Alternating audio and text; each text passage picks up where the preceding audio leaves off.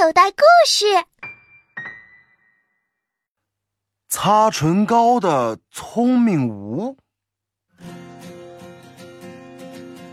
这是一个晴朗的周末，少年探险队的四位成员聚集在吴家，共同商议着下一个探险的地点。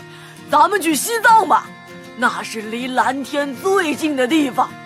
我还想去可可西里看藏羚羊，看牦牛。嗯嗯，你身体结实，你自己去吧。我害怕高原反应呢。嗯，聪明五，你想去哪儿啊？我，不是我想去哪儿就能去哪儿的。你们提出自己想去的地方，咱们再一起确定嘛。那你们商议吧。每次定探险的地点，大家总要争论半天，弄得口干舌燥的。这次啊，我就不参与了。反正去哪儿都是探险呢。切，你就是想偷懒。对对对。香蕉熊做了个鬼脸，可水桶妹没理他。水桶妹戴上耳机，然后打开了一个地理网站，随便点开一个网页。有人说世界上最美的峡谷是美国的科罗拉多大峡谷，然而更多的人却认为恩施大峡谷才是全世界最美的峡谷。一个激情澎湃的声音在水桶妹的耳边响起。恩施大峡谷通过实地考察，这是什么地方？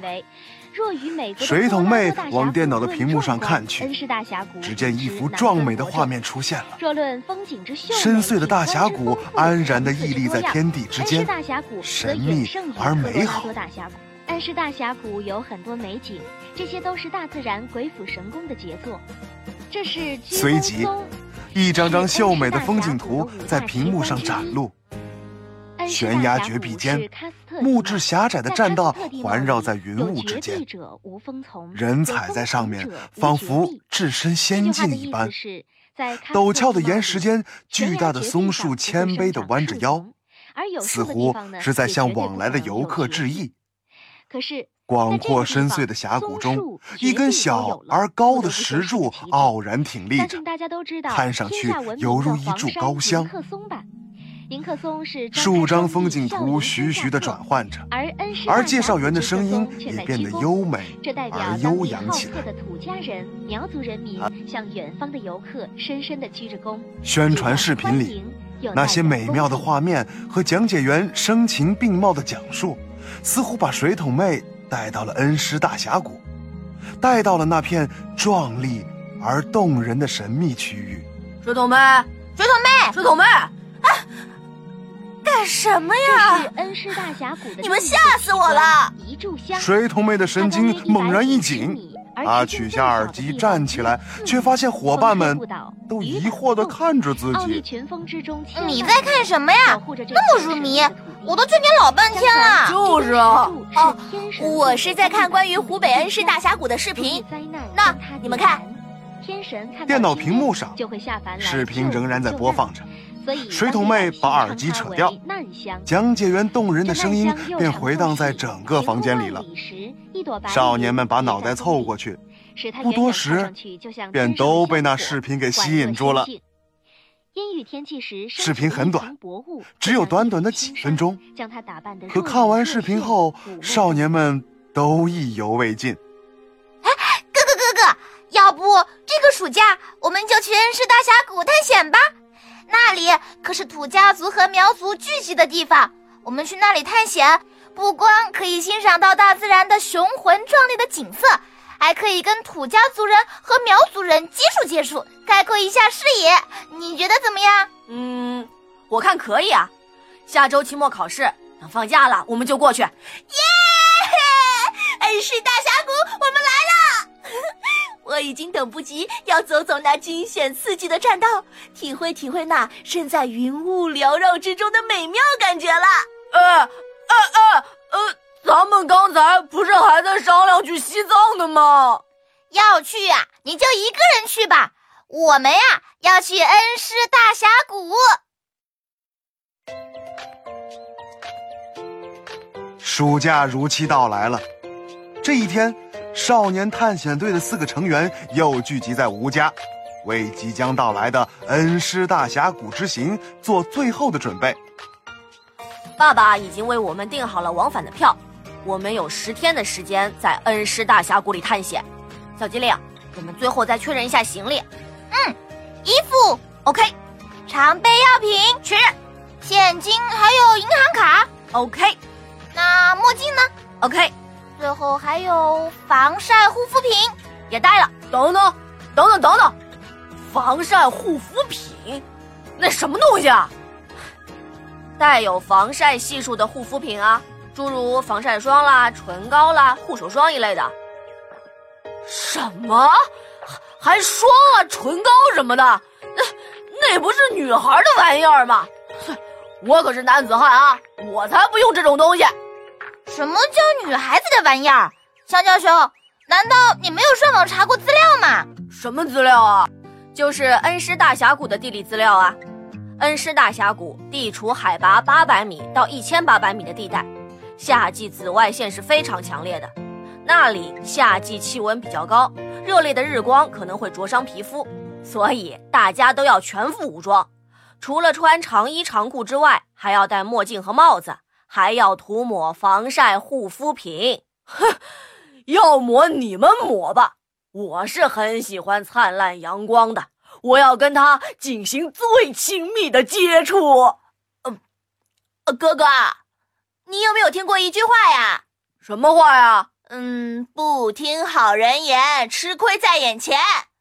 这些建议可是曾经去恩施大峡谷的游客们给出的，咱们呀还是最好听着吧。什么？哼，我不抹，我不抹就是不抹，不抹就不抹，随便你。到时候啊，你就变成一只大花猫吧。事实证明，这一次啊，总是站在少数人一边的真理站在了多数人的一边。七月初的某一天，整装待发的少年们踏上了前往恩施大峡谷的旅程。当他们乘坐长途汽车到达恩施大峡谷景区外的小镇时，已经是黄昏时分了。橘色的夕阳照在人的身上，暖洋洋的。香蕉熊伸出双手，闭上眼睛。圆圆的脸上被镀了一层瑰丽的日光。看呐，沐浴夕阳的感觉是多么美好啊！咱们先找个住的地方吧。明天一早啊，就要去恩施大峡谷的景区游览了。哎，好吧，好吧，先填饱肚子吧。哥，你能不能不只想着吃啊？填饱肚子还是需要的，那我们就找找农家乐吧，那里是既有地方住又可以吃饭。啊，可是这里有这么多农家乐，我们到底应该选哪一家呢？小机灵看着道路两旁的各色建筑，脸上全是为难。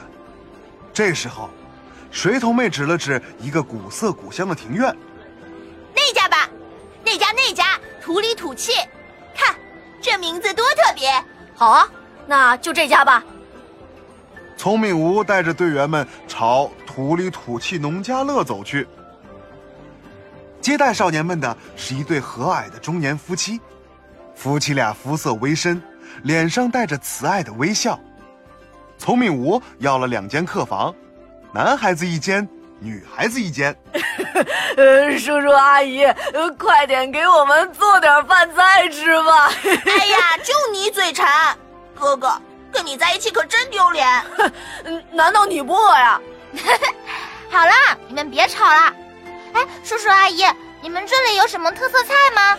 有啊，你看啊，我们农家乐的名字叫土里土气，所以我们这儿啊。可以为你们提供特色的土家菜。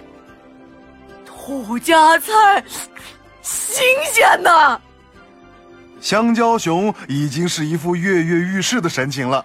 那麻烦您给我们来个三菜一汤吧。啊，还有白米饭。放心吧，我们这儿的白米饭呐，管够。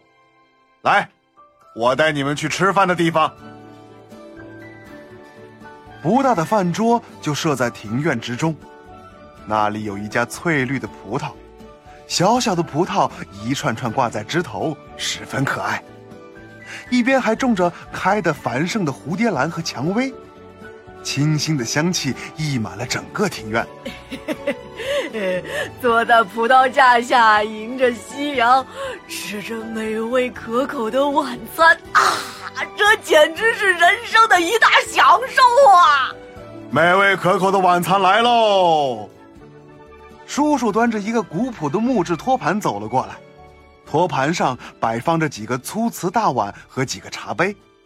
他先将茶杯依次摆在了少年们面前，说：“来，先尝尝我们这儿的特色红茶吧。”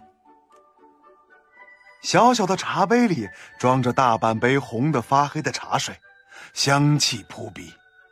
小机灵端起茶杯抿了一口，嗯，味道不重，浓厚醇和，还带着丝丝甜气，喝到胃里暖暖的，特别舒服。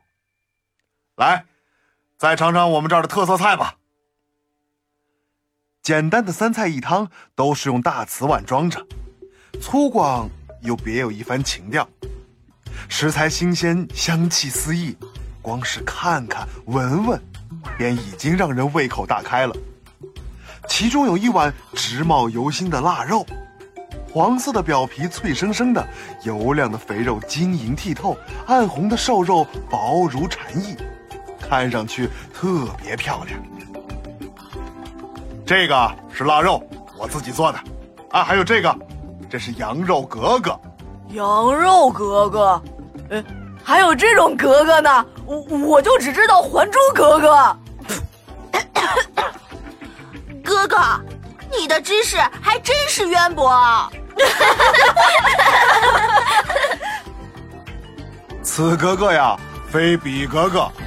这个羊肉格格是一种食物的名字，这可是我们这里的特色菜，几乎啊哪儿都能见到，是用辣椒混合着其他主料蒸出来的。除了羊肉格格之外，还有牛肉格格、猪肉格格啊，还有肥肠格格。还珠格格来了，怕也是要惊奇的张大嘴巴吧？啊，这羊肉好嫩啊，好好吃。你们喜欢就好。哎，我去给你们盛饭啊！多来点，多来点，我我都饿坏了。回答香蕉熊的是装满了白米饭的大瓷盆。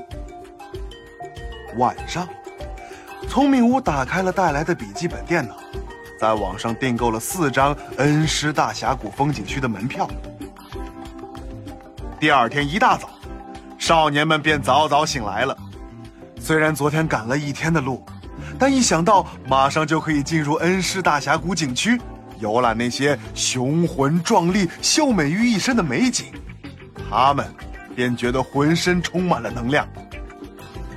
穿上布料轻薄的长衣长裤，戴上墨镜和帽子，香蕉熊急匆匆地背上了书包，出发。可聪明无却不慌不忙地打开了防晒霜。挤出一些，轻轻的抹在了脸上和手上。等一等，切，瞧瞧你，跟个女孩一样，真丢脸！香蕉熊嗤之以鼻，而聪明五不置可否的笑了笑，又打开润唇膏，小心的抹在了嘴唇上。咦，跟涂了一层猪油一样，还亮亮的。哎呀，聪明五，你好了没？快走，快走，快走！好了。可以出门了。聪明无将小化妆包放进背包里，再把背包背到了身上。什么？聪明无，你还要带这些玩意儿吗？不是把行李放在这儿就好了吗？我们晚上还要回来住的呀。可是我们出去整整一天啊，而防晒霜的保护时间只有几个小时。为了防止皮肤被灼伤。我们可是要随时补充防晒霜的。啊！这一下，香蕉熊彻底无语了。除了香蕉熊之外，其他三个少年均是全副武装。小机灵甚至还带了一把小碎花的遮阳伞，自然又被以男子汉自居的香蕉熊狠狠的嘲笑了一番。四个人先是乘车来到了恩施大峡谷的旅游接待中心，在这里，他们取了票，然后跟其他的游客一起乘坐景区观光车出发了。他们先是参观了云龙地凤，然后乘坐客运索道到了七星寨景区的入口。在七星寨景区，他们先后游览了小楼门、漫天栈道、钟楼门、一炷香等，最后乘坐观光车返回了游客接待中心。一天的时间就这么过去了。在这个过程中，水桶妹如愿以偿的走上了栈道。栈道可真是狭窄呀，雾气在少年们身边萦绕，胆小的小机灵根本不敢往下看。景区规划的很好，各项设施也都做得很到位。那些看似险峻的景点，少年们都有惊无险的走过了。唉，这根本不算探险啊，一点都不惊险刺激。难道这就是我们这次探险的全部内容啊？香蕉熊有点遗憾。当然不是了。呃，香蕉熊，你，你。你什么你呀？你想说什么呀？直说就是了。莫非涂了点护肤品，你连性格也变得娘里娘气的？哥哥，你的脸，你的脸脱皮了。什么？哦，哎呦！香蕉兄伸出手指摸了一下脸，谁知轻轻的一碰，便火烧火燎的疼。在游览景点的过程中，他便觉得脸蛋有些不舒服了。但他浑然不理，其他几个少年也沉浸在美景之中，再加上有帽子和墨镜的遮掩，所以几乎没人注意到他的异常。而现在，景点游览结束了，大家的兴奋劲儿也过去了，这才看到香蕉熊脱皮通红的脸，而香蕉熊也才后知后觉的觉得脸蛋被火烤一般难受。疼，疼，疼啊！啊，疼啊！哎呀，这种感觉可不得了。当下，香蕉熊便捂着脸蛋，呲牙咧嘴的喊疼。香蕉熊，你一定是被紫外线灼伤了。我虽然涂了防晒霜，可也觉得这阳光很刺人。而香蕉熊，你根本就没有做防晒措施，还不是你自找的？谁让你不听我们的劝告？你是什么护肤品都不抹？现在知道疼了，就是呀，香蕉熊，我知道你要面子，可是你也不能为了面子伤了里子呀。现在可好了，这下怎么办？哎呀，你们别哦，别说我了，我错了还不行吗？香蕉熊心里那个悔呀，可是现在再后悔，晒伤的脸蛋也不能恢复如初了。好了好了，大家都少说一句吧。这事儿吧，其实怪我，是我这个队长没有尽到队长的责任。我原本以为香蕉熊只要戴了墨镜和帽子，就算阳光再灼人，也顶多就是把它晒黑一点罢了。但是没想到这紫外线这么厉害。哎，小机灵，把你的遮阳伞给香蕉熊遮着吧，等出了景区，我们再去买点晒伤膏什么的。队长，这怎么能怪你呢？是我自己不听劝告，不过，不过这点伤也是不要紧的，顶多就就是破个相嘛。你还说？那把伞拿着，我们快点回镇上，赶紧买点药吧。小小的遮阳伞，粉色的布料上点缀着点点紫色小花，这跟香蕉熊粗壮的身形可是完全不搭。他觉得异常的尴尬，似乎全世界的人都在盯着他看。可是现在啊，他也只能认命的硬撑着了。小朋友，你现在收听的内容来自口袋故事 App。想要听更多好玩的故事，快叫爸爸妈妈去应用商店下载吧，里面有十万多个好故事呢。也欢迎关注口袋故事的微信公众号，首次关注有奖励哦！记住，搜索“口袋故事”就可以找到我们啦。